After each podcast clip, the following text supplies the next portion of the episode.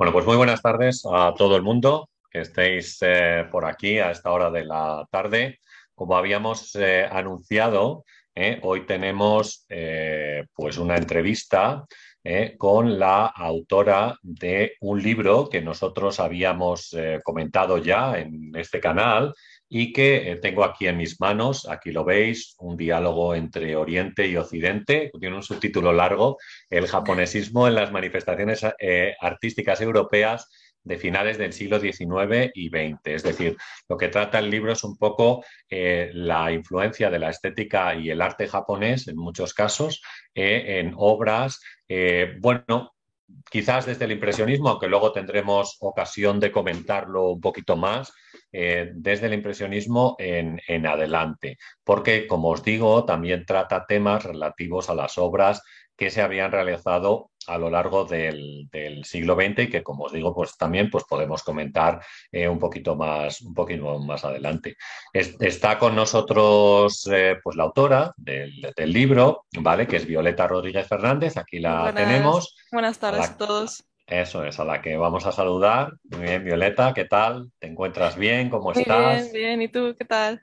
Pues nada, aquí eh, todo bien ya eh, terminando el domingo y preparando, empezando para la semana. a pensar en las clases que hay que dar mañana y las cosas que tenemos que hacer mañana con los chicos y las chicas y demás. Pero bueno, esto es, esto es, es así. Un profesor Dice la gente que los profesores no trabajan mucho, pero esto es mentira. O sea, aquí no hay descanso. Bueno, entre corregir exámenes, ejercicios.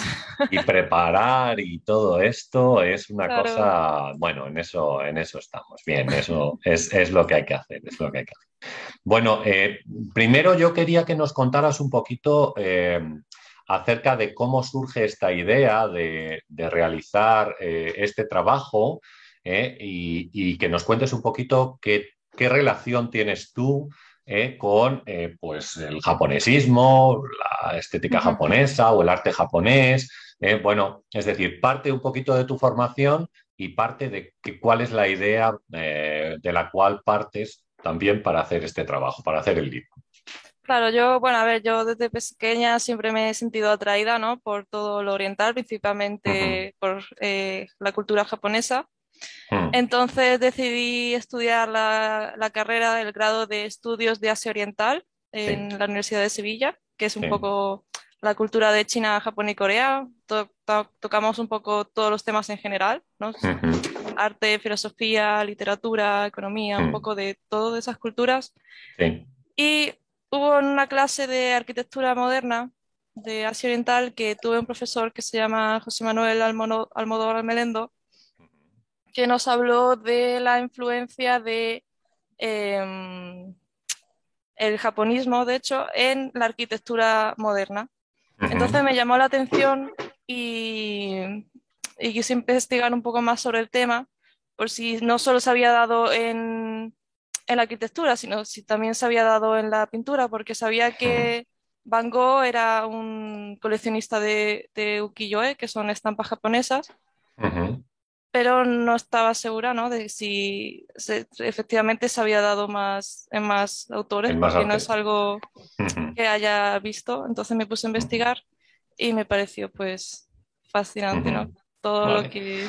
Oye, una pregunta respecto a la carrera. Tú, tú en esta carrera, porque en Salamanca, por ejemplo, también la tenemos. Ah, sí, eh, verdad tú te puedes especializar también, te puedes especializar en uno de los campos y decir, bueno, pues me, especializo más en Japón, en, Corea o en China o, como... En, el caso de Andalucía es que está dividida. En Málaga mm. está como la mención coreana y en Sevilla está la mención china y japonesa. ¿Qué quiere decir? Que puedes coger, en Sevilla puedes coger o, japonés o chino como, idioma, aunque las asignaturas al final hablan un poco de los, de los tres. Bueno, bueno, muy bien. Sí, nosotros lo tenemos aquí. Yo te comenté además que mi mujer es de Japón y que, bueno, ella además es profesora en la Facultad de Traducción, en este caso no en Asia Oriental, porque aquí en traducción en Salamanca tienen una tienen un apartado dedicado a la traducción japonés japonés español, con lo cual eso. ¿Tú hablas japonés algo o no? Bueno, sí, pero ya lo tengo, lo tengo oxidado hace años. Ya lo tienes igual que yo, igual que yo. Yo aprendí un poco también y saqué la 2, ¿vale?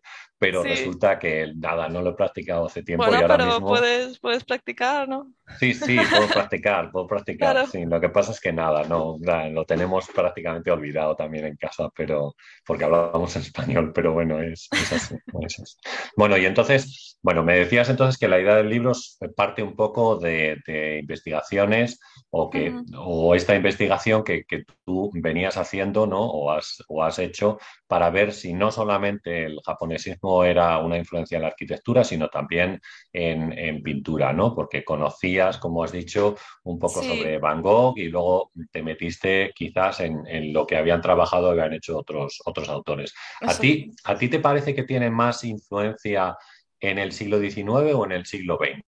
esta, esta digamos, estética japonesa que podemos encontrar en los cuadros, por lo que tú has visto.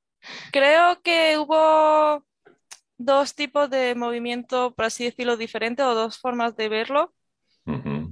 En el siglo XIX, pues fue eso que los, artistas vanguardistas estaban buscando como nuevas formas de, expresión, ¿no? Porque estaban como obsoletos con el academicismo. Claro.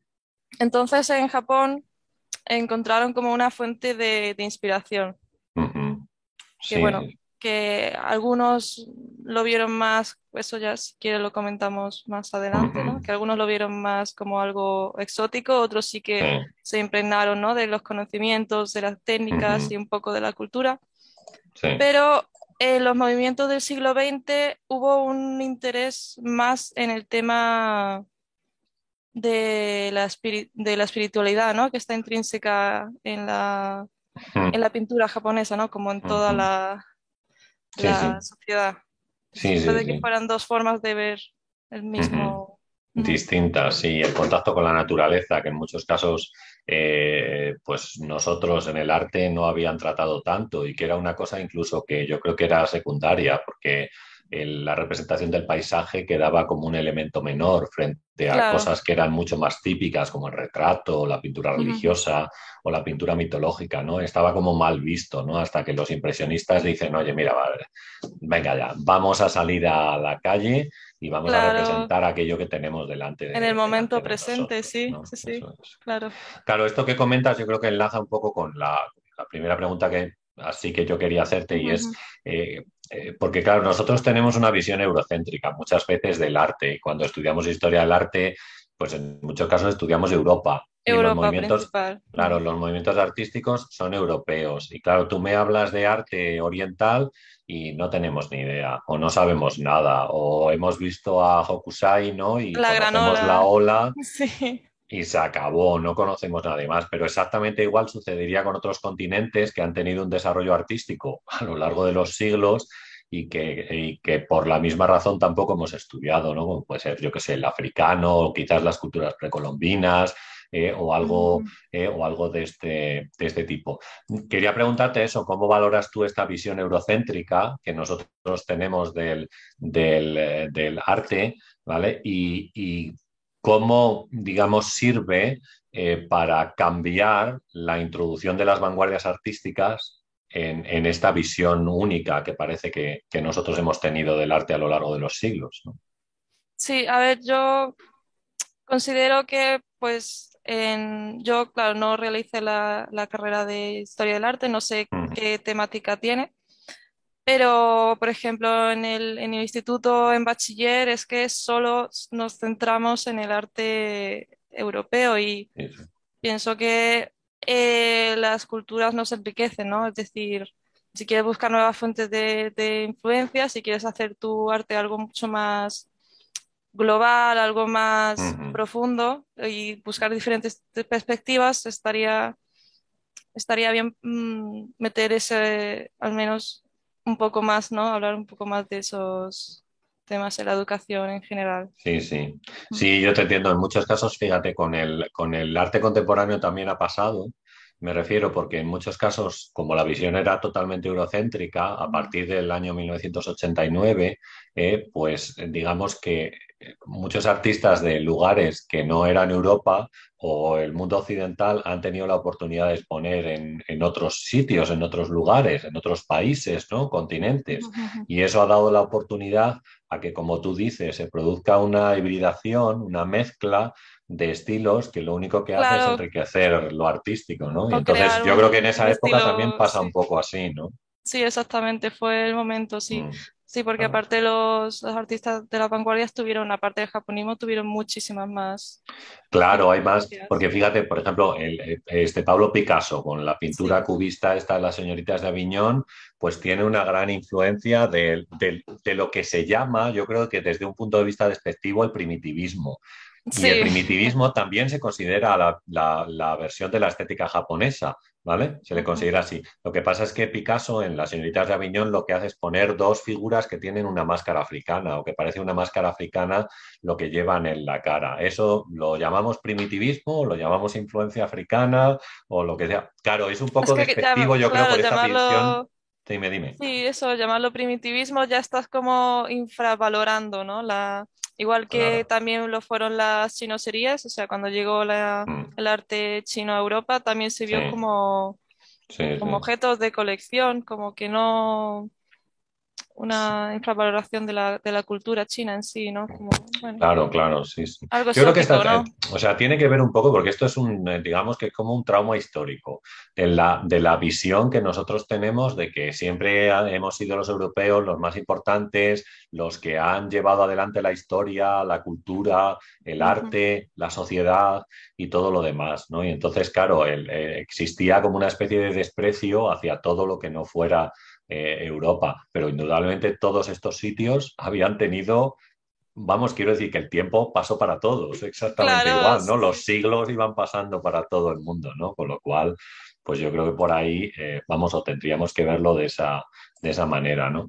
Bueno, pasamos a otra pregunta, si quieres, ¿no? Vale. Eh, o sea, eh, hemos comentado acerca de estos, de estos elementos eh, y yo creo que en algunos casos estos elementos, esta introducción de elementos se consideraba como algo exótico.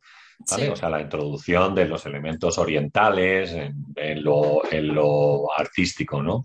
Entonces, eh, bueno, la pregunta es, ¿por qué crees tú que se consideraba como algo exótico y que no se valoraba como artístico? Pues eh, bueno, realmente en el, impresionismo hubo como estas dos tendencias, ¿no? Los que lo vieron como algo exótico, mm. eh, simplemente pues adquirieron los motivos, ¿no? Que si los, los abanicos, los kimonos, mm, quizás por falta de, entendimiento de la, cultura en sí, es como, mm. como una moda, puede ser, puede ver como una moda pasajera, ¿no? En plan, Claro, podía ser, podía ser esa la idea, que había artistas que lo veían como tal. Pero yo creo que en el libro tú haces alusión de que algunos artistas sí se interesaron y realmente investigaron el, tema para, oye, incorporarlo de alguna manera a sus trabajos o mezclarlo en su trabajo, ¿no? sí, sí, sí, sí, sí. Yo mm, destacaría, por ejemplo, de gas. Sí. Como hay cuadros, ¿no? De como en la bañera estaba, estaba inspirado en, en Utamaro por, por el tema de que representaba, mm. sí, exactamente, representaba como la vida diaria de, estas chicas y también buscaba como otros puntos, ¿no? de, de mm. perspectiva. Otro, no solo la vista frontal, ¿no? Esta es como Sí, sí, sí. Sí, eso está muy bien explicado en el libro, como eh, yo creo que, claro, esta, este tipo de características en las cuales no, realmente yo, por ejemplo, como historiador, pues no me había fijado nunca, pero tienen que ver con, con, claro, un punto de vista completamente distinto al que se utilizaba a la hora de retratar, ¿no? Porque si, si vemos a esta chica en la bañera, como tú dices, claro. pues por supuesto que no es un punto de vista habitual, ¿no? Y que a lo mejor está, está eh, pues eso, inspirado en, este tipo de obras, ¿no? Sí, mm. también destacaría mucho a Monet y Van Gogh como los grandes, por así decirlo, fans, ¿no? sí, sí. Del japonismo por ser grandes coleccionistas y por casi llegar ¿no? al sentido espiritual que se llegaría más próximamente ¿no? en las diversas Yo lo que veo también es que hay un, en, en la estética japonesa hay un sentido muy importante de lo cotidiano que nosotros en Europa en ese momento parecía no haber, no existir, ¿no? Y entonces hay distintos artistas que parece que van a incorporarlo, ¿no? No sé si lo ves tú así también, esta idea de lo cotidiano, de estas, como dices, de estas mujeres que están pues no sé, haciendo labores en casa, o bien que están arreglándose, o bien que se muestran en una actitud de ese tipo, ¿no? Sí, sobre todo, a ver, sobre todo el arte japonés está unido, ¿no? A, la filosofía budista, a la filosofía hmm. zen, al sintoísmo, ¿no? Entonces era como una forma incluso de, meditación, ¿no? De, al, representar al mundo, eh, termino como representándome o conectándome conmigo mismo, en el sentido de que... Mm, Em, ¿cómo explicarlo? Mm, es que, claro, es, un poco abstracto, ¿no? De entender el, el sentido de, de, la filosofía oriental. Sí, yo sé que es difícil, es, es complicado, sí. Sobre todo hay algunas cosas que, que, de las cuales tú hablas en el libro y que yo las veo porque al final, como es decir, convivo con alguien de esa cultura, eh, pues, pues es más fácil. Por ejemplo, ciertos sentidos que nosotros no tenemos en muchos casos eh, y que ellos sí valoran mucho, como hemos comentado antes, una percepción completamente diferente de lo que significa la naturaleza. O también hay una, yo creo que en Japón, y me corrige si no es así, no piensas que es así, hay una tendencia también a la aceptación de todo tipo de situaciones trágicas o desgracias en las cuales ellos están eh, tremendamente acostumbrados por su, eh, yo qué sé, por su situación. No sé. A mí me dijeron cuando llegué a Japón por primera vez que tenía que tener miedo a tres cosas. La primera era el terremoto, La segunda era el incendio provocado posiblemente por el terremoto en caso de, de tal. Y la tercera era el padre de mi mujer. Esas eran las tres cosas a las cuales yo tenía que tener respeto, que tener respeto. Entonces, no, pero esta idea de la desgracia yo creo que es una cosa que los japoneses superan de una manera muy diferente a nosotros, que lo vemos normalmente como una tragedia, ¿no? Pero tienen, tienen como una habilidad de, de contemplación. Eso es enorme. Sí, sí. Y respeto a través ¿no? de la meditación o a través de... Y respeto por la naturaleza y que saben que la naturaleza en cualquier momento puede llegar a una destrucción. Un país que está eh, pues habituado a tener terremotos mm, prácticamente a diario, ¿no? Eh, o, que, o que está lleno de volcanes también, o que puede llegar un tsunami en cualquier momento, que vivieron Hiroshima, que hace poco tiempo pues eh, se le destruyeron dos reactores nucleares también. Claro. o sea, quiero decir, es una cosa que yo creo que ellos eh, esto lo ven de una manera distinta, de, la manera trágica que tenemos los europeos normalmente de verlo. Quizás influidos nosotros por, nuestra religión y demás, pero, pero bueno, es así. No sé, ¿eh? sí, más, sí, yo creo que sí, ¿no? Que tienen como más capacidad de, aceptación, ¿no? De las cosas ocurren y... Bueno, vamos con otra pregunta, si te parece. Tenemos ahora mismo 30 personas con nosotros que nos están viendo. Seguro que se incorpora alguien más. Vamos a decirles que estamos comentando este libro, ¿vale? El libro de Violeta, que nosotros hemos hecho un vídeo en el canal sobre, el, eh, sobre este libro, eh, comentando pues un poquito eh, cuál es, de qué iba principalmente y comentando algunos de los artistas que tenían esta influencia japonesa en sus trabajos. En sus trabajos. Entonces, le invitamos a la gente que si quieren hacer o si quieren dejar alguna pregunta en el chat, pues nada, no hay ningún problema. Luego lo revisamos eh, miramos y bueno, pues yo te traslado alguna de las, de las preguntas que, haya, ¿no? Vamos con otra pregunta, o yo te voy a hacer otra pregunta ahora, ¿no? Eh, y es la siguiente. Parece que, que, esta estética japonesa tuvo mucha influencia en el impresionismo, ¿vale? Eh, ¿Tú crees que hay otras vanguardias también en las cuales influye la estética japonesa o es el impresionismo en la que más se centra principalmente?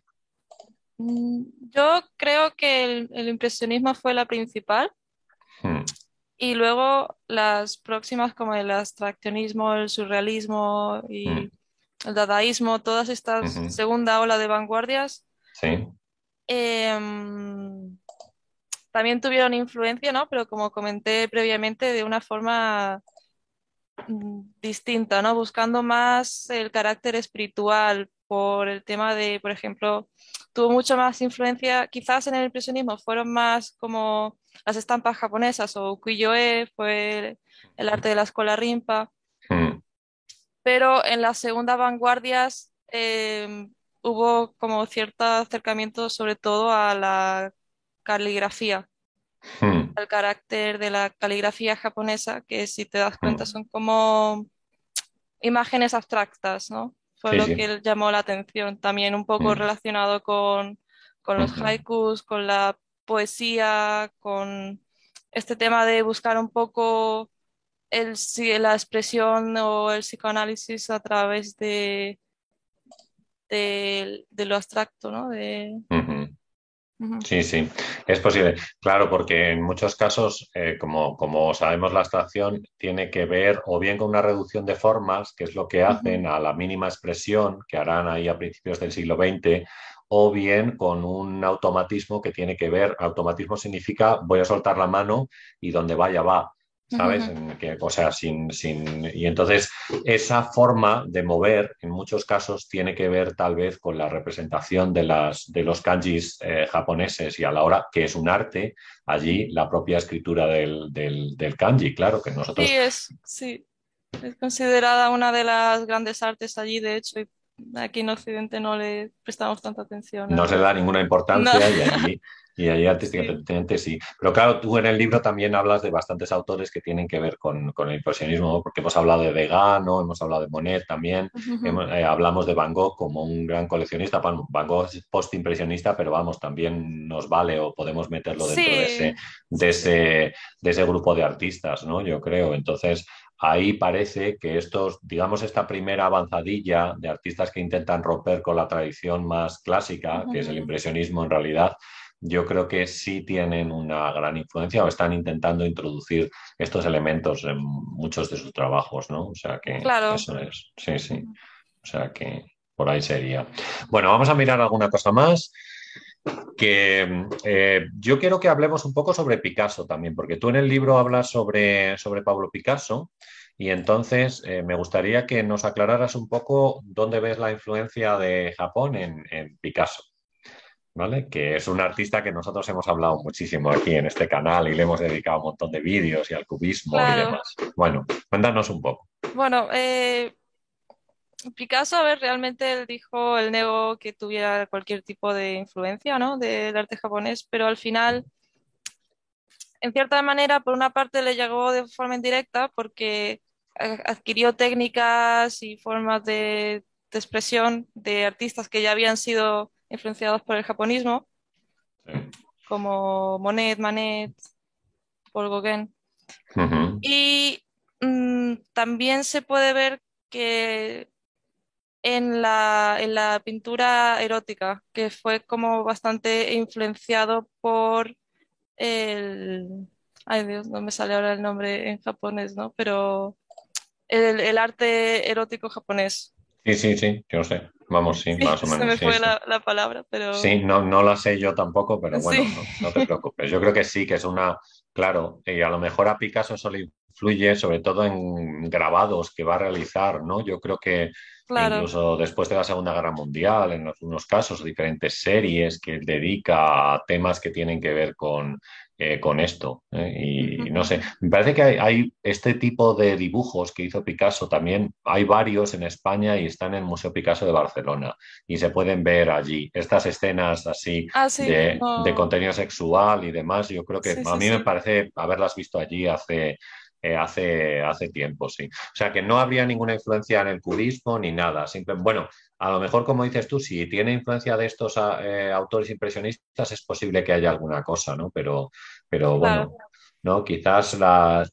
En muchos casos, ¿sabes? Yo, yo he pensado, porque nosotros decimos que la que pudiera tener que ver, porque una de las características del cubismo es la simpleza a la hora de representar a las figuras, que no es nada complicado y en muchos casos lo hacen con líneas rectas, ¿no? Y quizás eso que se ha atribuido en parte al arte africano también podría ser una influencia de la estética japonesa, que pues tuvieran de otros artistas como Cézanne, por ejemplo, eh, o, algunos otros anteriores que habían reducido formas para hacer una composición no tan complicada. O algo así. Viniera de ahí. No he investigado tanto en ese área, pero seguramente tenga pues bueno, sí, sí, es, posible que por allí tengamos algo, ¿eh? tengamos algo. nos preguntan aquí en el chat que si, que si tú sabes cómo se estudia historia del arte en Japón. Yo la verdad es que no tengo ni idea. Como historia del arte. Sí, pero yo, sí, yo por lo que sé, estudian todo el mundo. Claro, cosa que nosotros no hacemos, porque pues decimos que nos centramos más en Europa que cualquier otra cosa. la verdad es que no, me lo había preguntado, pero habría que ver, ¿no? El plan de estudios de, de las universidades de Japón. Ya, pero yo creo que incluso en el, eh, o sea, en, temas que tienen que ver con historia y demás, en muchos casos es estudiar una historia universal, que nosotros no hacemos, porque como tú dices, en bachillerato en muchos casos tenemos una historia que está muy centrada en todo lo que en todo lo que tiene que ver con, lo europeo. ¿no? Efectivamente. sí. Bueno, la otra pregunta que yo quería hacerte es por qué, eh, o sea, yo creo que hay mucha gente que está interesada en Japón a través del manga y de, eh, de los, los cómics y también algunas series de, televisión. Mm, ¿Por qué piensas tú que es una cosa que está tan de moda en, España? Pues eh, es una buena pregunta. Porque, claro, en mi, en mi caso, te puedo hablar desde mi caso personal, ¿no? Que a mí me llegó desde, yo vivo en Andalucía, había un canal de mm. televisión que se llamaba Canal Sur. y allí, eh, básicamente, todas las series que salían eran japonesas. Mm. Como Naruto, Pichi Pichi Pitch, eh, tal. Entonces, a mí me llegó desde ahí. Es verdad que Mm, también creo que hubo un boom con buenas películas, ¿no? De estudios Ghibli, como El viaje de Chihiro, que fue de estas que fueron bastante de culto. Y también creo que tiene atractivo porque mm, eh, Japón con el anime, el manga y esto, lo que quiere hacer realmente, bueno, una de las opciones que tiene es que quiere mostrar su cultura al mundo, ¿no? Porque dentro de la animación pues te enseñan cómo, cómo son en el, pues, en la vida diaria, ¿no? Y te enseñan muchas particularidades de la cultura. Es una forma de, de mostrarse al mundo y que a la gente parece que le, ¿no? que le resulta atractivo. Entretenido. Sí, mira, hablando de eso, hay un libro que nosotros hemos comentado en este canal que se llama El poder de lo cookie. Y en, el, libro del poder de lo cookie habla de esto que tú acabas de decir, es decir, cómo después de la Segunda Guerra Mundial y de bueno, las cosas que habían pasado allí, donde Japón pues, no tuvo un buen comportamiento, vamos a decir, sobre todo con los países eh, que tenía alrededor, pues trata de mostrarse al mundo de una manera más inocente, como un lugar donde la gente no es agresiva, sino que es amable, esto es, y, que, y, que, tienen esa visión de la inocencia que tiene que ver con, la representación del manga en muchos casos y con, y con y como tú dices, ¿no? con una manera de expresar al resto del mundo eh, como, ellos eh, pues no son agresivos, sino que son amables, inocentes, buenos, que es un poco esta idea de lo, de lo cookie. Que hay una palabra en japonés que sabes que, que es kawaii. Kawaii, sí. Kawaii que sirve para todo. vale para todo, pero encierra esta idea de, también de, la inocencia de un niño pequeño que no es agresivo, que no quiere hacer mal y, todo esto, ¿no? ¿no? lo había visto desde esa perspectiva, pero es verdad, tienes razón. Sí, bueno, en este libro aparece. Yo tengo un, yo tengo un vídeo dedicado a la estética de lo kawaii aquí en el canal. que, bueno, pues, eh, pues eso, me dicen a veces que estoy pirado por hacer cosas como esas, pero, pero bueno, a mí me gusta, me gusta investigar esos temas también, porque yo creo que es, que es interesante y en parte nosotros estamos también con esta idea de que lo cookie, lo mono, eh, pues es una cosa que nos invade por todas partes, ¿no? Entonces, bueno, y la estética japonesa tiene mucho de eso, ¿no? Y entonces también está muy, está muy de moda, ¿no? Eh, yo no sé si eso, ¿tú crees que eso lleva a muchos jóvenes a acercarse a las facultades también, estudiar eh, japonés o estudiar, conocer el idioma para intentar leerlo en, en, la lengua original? O... Sí, sí, sí, para, para entender las series también en el idioma em, original, porque en mi carrera eh, creo que el 90% más o menos de la gente hmm. fue por... entró en la carrera por el anime. Ya, claro, sí, sí, sí. Porque empezaron a tener contacto con, con Japón, con el anime y luego se hmm. interesaron más en profundizar en, la cultura. Sí, sí. Fíjate, aquí en Salamanca tenemos un, centro que es, se llama eh, Centro Hispano-Japonés. Entonces, este es para todo el mundo. Eh, bueno, lo lleva la Universidad de Salamanca, pero allí puede estudiar cualquier persona que quiera. Y entonces sí, hay bastante gente joven que se anima a empezar estudios de japonés, principalmente porque lo conocen a través de los dibujos y del manga y de todas estas cosas, ¿no? Algunos siguen y hacen cuatro, cinco, seis cursos y otros, bueno, pues, oye, lo abandonan porque al final el japonés es una lengua... Es complicado, para, sí. Para nosotros no es fácil, es una lengua un poco complicada. Bueno, quería preguntarte algo más sobre la arquitectura, eh, porque tú hablas en el libro también un poco sobre arquitectura y quería que, nos explicaras un poco eh, en qué consistiría esta influencia en la, de, lo japonés en la arquitectura también y en algunos de los ejemplos que pudiéramos tener en Occidente. Sí, bueno, yo el, último capítulo fue básicamente una como una dedicatoria a mi a José, a mi profesor, de arquitectura moderna. Entonces eh, se basa en, sus estudios, ¿no? Que se centró sobre todo en la casa eh, de Whistler. Sí, sí, sí. Sí, lo veo. Voy a enseñar alguna fotografía de las que aparecen en el libro para que la gente lo pueda ver. Porque luego yo creo que también el tema de la arquitectura japonesa también está, también influye en la, o sea, en la, en la arquitectura occidental, ¿no? En muchos, en muchos casos. Vamos a poner en una foto. A ver, espera, que es que no sé cómo moverme bien para que se vea. No sé si llega a verlo la, la, gente, ¿eh? pero, pero bueno. Yo creo que sí, la, la como la simpleza, también la armonía, ¿no? Con, con la naturaleza, el, juego de luces y sombras también. Sí, sí, todo ese tipo de cosas es, importante, ¿vale? Eh, bueno, estoy revisando en el chat a ver si teníamos alguna cosa más, pero no veo yo así ninguna pregunta que nos hayan hecho, sino que son comentarios que ha ido dejando la, gente que ha pasado por, eh, que ha pasado por aquí. Eh, yo creo que, pues nada, solo nos queda despedirnos. No sé si quieres añadir alguna cosa más. Mm, pues yo creo que hemos tocado un poco, ¿no? De... Sí, bueno, más o menos. Vamos a recomendar a la gente, la verdad, que es un libro eh, muy interesante, este, del cual hemos hablado. Un libro de lectura muy rápida, porque tampoco es un libro excesivamente extenso, tiene unas 85 páginas, ¿vale? Y como pues hemos enseñado antes, es un libro que está muy bien ilustrado es decir, que cada uno, me pongo al revés siempre, que cada uno de los ejemplos eh, de los cuales se está hablando, por ejemplo, en este, en este que tenemos aquí, que es una caja, me parece de... ¿Esta es de Japón? Sí, ¿no? Sí, sí, sí. sí vale, que la, el tema de la irregularidad, ¿no? Que tú hablas, ¿no? de, la, de, la, belleza de lo irregular, ¿eh? que en algunos casos a mí me recordaba esto de de la, porque sabes que el barroco también tiene una cosa parecida, la perla, la perla berrueca era una perla que era irregular, que no era la perla perfecta, así redondita y demás.